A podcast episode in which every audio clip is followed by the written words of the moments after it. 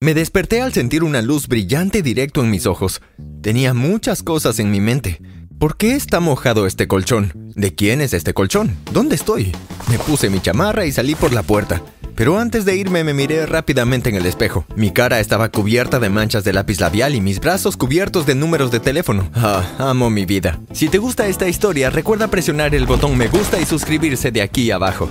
De verdad lo apreciamos. Al crecer mi hermano mayor era mi héroe. Él estaba en preparatoria cuando yo estaba en la primaria, así que por supuesto lo idolatraba. En ese entonces nada me hacía más feliz que ir a reuniones familiares y tener a todo el mundo diciéndome que era exactamente igual a mi hermano. Comencé a estudiar todo lo que mi hermano hacía con las chicas. A mamá no le gustaba, pero estaba muy ocupada cuidando a la niña de los vecinos, quien estaba obsesionada con ella porque no tenía mamá. Estaba tan enfocado en la teoría que nunca puse nada en práctica, así que en la preparatoria cada vez que una chica me hablaba, yo me ponía rojo, brillante y no podía verla a los ojos.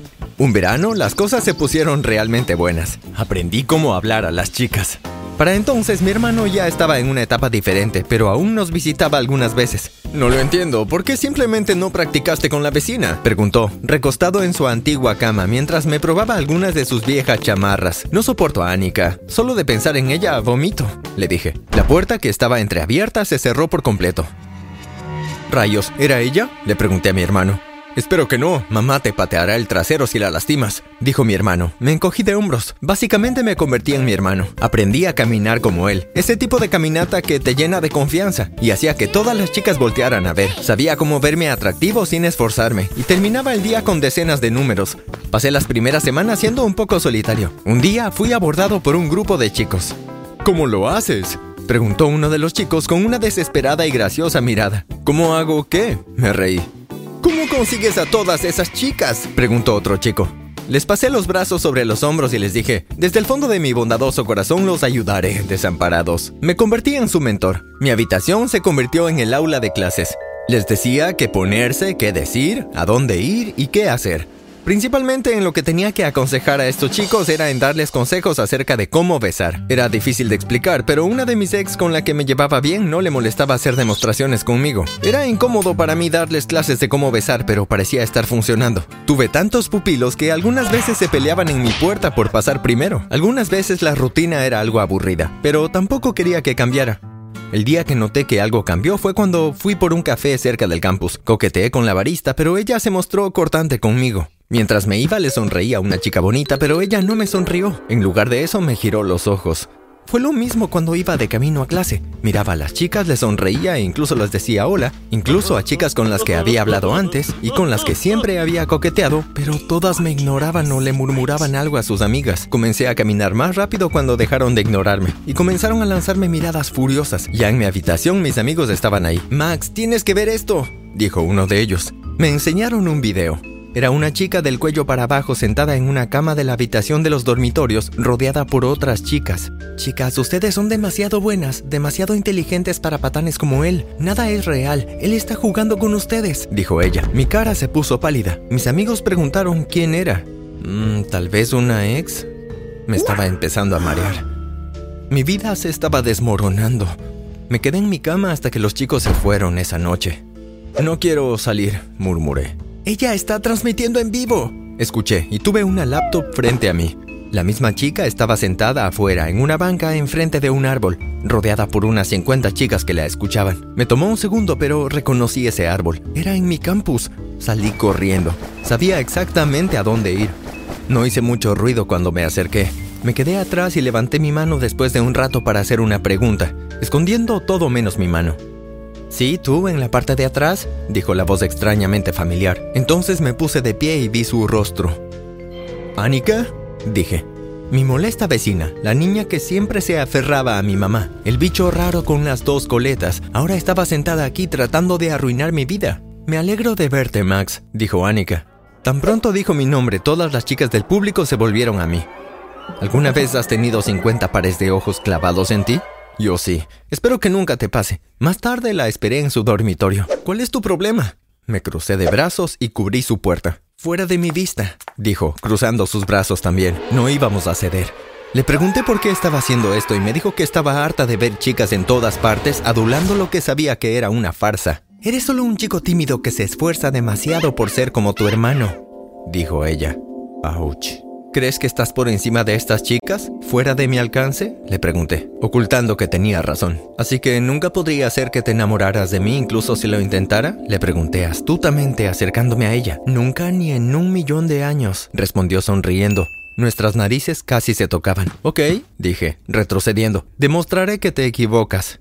De regreso a mi dormitorio pensaba en mi plan maestro. Ella conocía el modus operandi de mi hermano, así que necesitaba cambiarlo. Al día siguiente, ella me encontró apoyado en su puerta. Sostenía un osito de peluche y un DVD de la película que recordaba era su favorita cuando éramos niños. Veámosla juntos, dije con mi voz más coqueta. No, no te quiero en mi habitación, ni mucho menos en mi cama, dijo ella. Tomó el DVD y el osito de peluche y los arrojó sobre su cama antes de cerrar la puerta y sacarme del edificio. ¿A dónde vamos? pregunté. A una fiesta, respondió ella. Pronto estábamos en una casa, entre gente y música. Anika se sentó en un sofá mientras yo iba a buscarnos algo de beber. Al volver, Anika estaba ocupada sentada entre dos tipos contándoles una historia. Ambos estaban cada vez más cerca de ella, fingiendo estar absortos en la historia, cuando en realidad estaban absortos por ella. Espanté a los dos chicos. Después de eso, cada vez que salía con Annika, coqueteaba con alguien apenas le quitaba los ojos de encima. En los bolos coqueteó con el chico de la comida.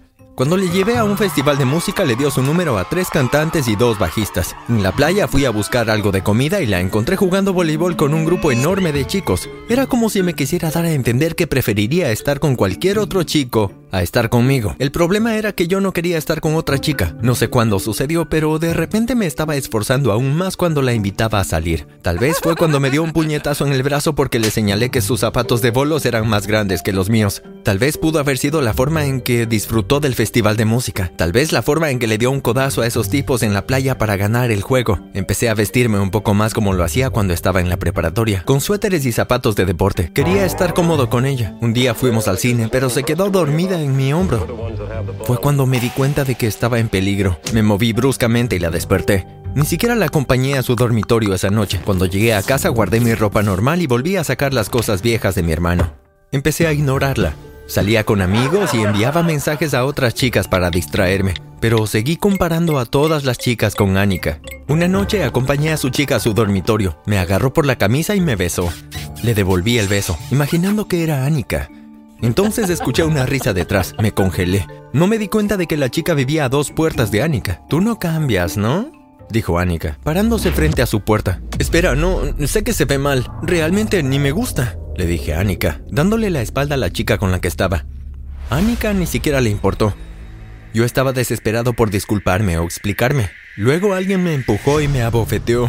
Saluda a las 12.000 personas que están mirando, dijo la chica con la que había estado. Me grabó disculpándome con Annika y luego me abofeteó.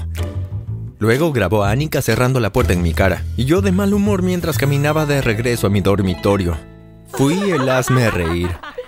No podía salir de mi habitación sin que las chicas se burlen de mí. Un grupo me arrojó tomates. Fue humillante. Solo me visitaban mis amigos, pero aún así todos podían salir y divertirse.